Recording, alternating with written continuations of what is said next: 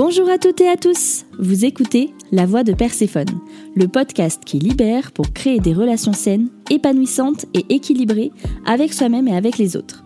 Je m'appelle Marilyn, je suis coach holistique et je suis là pour vous aider à honorer toutes les facettes de votre être, vos parts d'ombre et de lumière et à guérir vos blessures émotionnelles.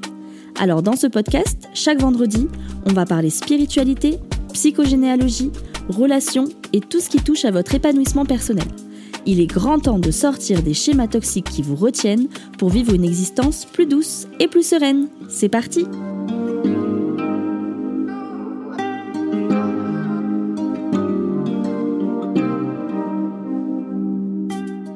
Bienvenue sur ce troisième épisode. Aujourd'hui, je vais vous dévoiler quelques éléments de mon histoire et les raisons pour lesquelles j'ai décidé de me consacrer à l'accompagnement des femmes. Tout d'abord, j'ai grandi dans le sud de la France, à Toulon. Petite, je souffrais d'être isolée du reste de ma famille qui était en région parisienne. J'étais toute seule, avec mon père et ma mère, et à la maison, c'était assez chaotique. Aussi loin que je me souvienne, j'ai toujours connu mon père alcoolique et très violent vis-à-vis de ma mère qui, elle, était dépressive. Bon, je vous laisse un peu imaginer l'ambiance familiale pour une enfant. J'étais une petite fille suradaptée, très réservée, toujours dans les premiers de la classe, et je passais mes journées à lire et à écrire pour me perdre dans des vies imaginaires où la violence n'existait pas. À 6 ans, j'ai sauvé ma mère d'un féminicide. À 8 ans, j'ai demandé à mes parents de m'inscrire au catéchisme car j'avais déjà la foi en Dieu. À 10 ans, j'ai demandé à être baptisée. À 12 ans, je me suis confrontée physiquement à mon père pour défendre ma mère et les violences conjugales ont définitivement cessé. À 14 ans, j'étais devenue une adolescente rebelle, révoltée et très violente vis-à-vis de moi-même et des autres. Je consommais tout ce qui pouvait me faire du mal, tabac, alcool, et je multipliais les délits, vols, bagarres qui m'ont mené plus d'une fois en garde à vue. À 15 ans, je vis ma première histoire d'amour qui durera presque 6 ans. C'est clairement cette histoire qui me permettra de grandir et de sortir de la toxicité de tout ce qui se passait chez moi. À 18 ans, je pars de chez mes parents et je loue mon premier appartement. À 21 ans, je me sépare de mon premier copain et je retombe dans les dérives de l'alcool. Je me fais violer quelques mois plus tard par un soi-disant ami d'enfance qui abusera de mon état d'ivresse. À 22 ans, je me remets en couple avec un homme pendant presque 3 ans. Nous vivons une relation à distance intense et très toxique. J'étais une femme blessée et c'était aussi un homme blessé. Je découvre le monde de la drogue dure, mais je ne m'y engouffre pas. À 23 ans, mon père fait un AVC et à ce moment-là, ma mère est en phase dépressive et donc elle ne le conduira pas à l'hôpital car elle ne se rendra même pas compte de son état. C'est seulement trois jours plus tard que je viens manger chez eux et que je découvre que mon père n'arrive pas à tenir sa fourchette correctement. Là, très vite, j'appelle les ambulances en urgence et il sera pris en charge dans la foulée.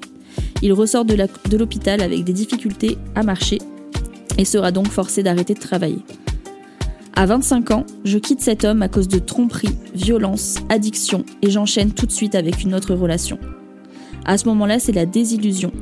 J'idéalise complètement ce mec que je viens de rencontrer et la relation devient une nouvelle fois de plus en plus toxique avec des disputes à répétition, un manque de communication et des choses qui ne me conviennent pas. Malgré cela, je n'arrive pas à partir. Ce sera lui qui me quittera huit mois plus tard. Pendant plus d'un an, je ferai tout pour masquer ma dépression. Je m'affiche énormément sur les réseaux sociaux, montrant l'image d'une fille forte et positive. J'ai une vie à mille à l'heure, j'ai trois boulots, je suis en école de commerce, je voyage tous les trois mois, mais au fond de moi, je suis triste et épuisée. À 26 ans, je plaque toute ma vie pour partir toute seule avec un sac à dos en Asie du Sud-Est pendant 6 mois. Je reviens complètement transformée, je suis beaucoup plus apaisée et plus sereine. À mon retour chez mes parents, je retrouve ma mère qui pèse 35 kilos, en guenille. Elle dort 18 heures sur 24 et je décide de l'emmener de force à l'hôpital psychiatrique où elle sera diagnostiquée bipolaire en moins de 5 minutes.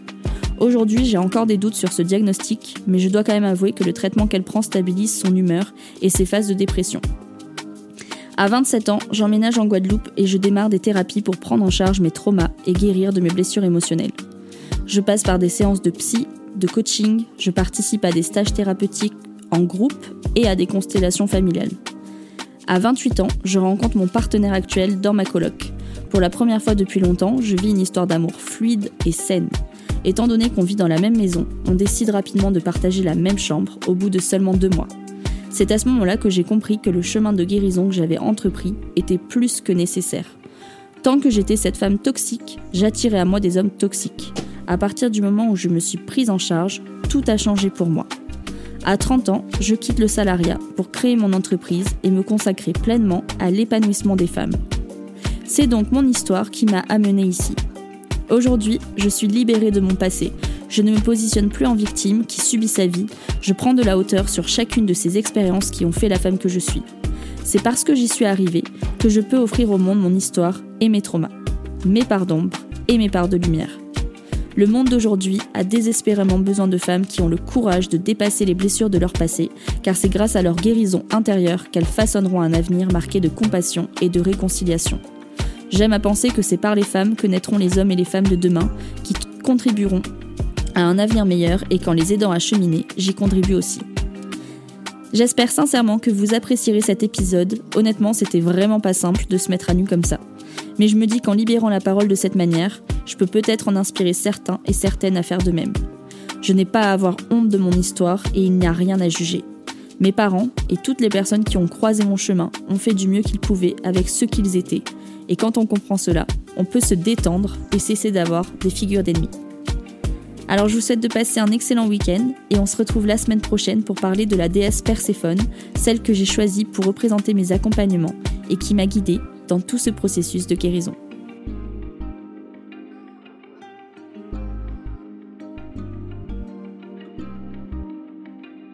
Merci d'avoir écouté la voix de Perséphone. Si vous voulez en savoir plus sur mes accompagnements, n'hésitez pas à aller jeter un œil sur mon Instagram, les underscore Perséphone. Si vous avez aimé cet épisode, vous m'aidez en le disant. Alors n'hésitez pas à réagir, raconter votre expérience ou poser vos questions en commentaire. La voix de Perséphone revient vendredi prochain. À bientôt!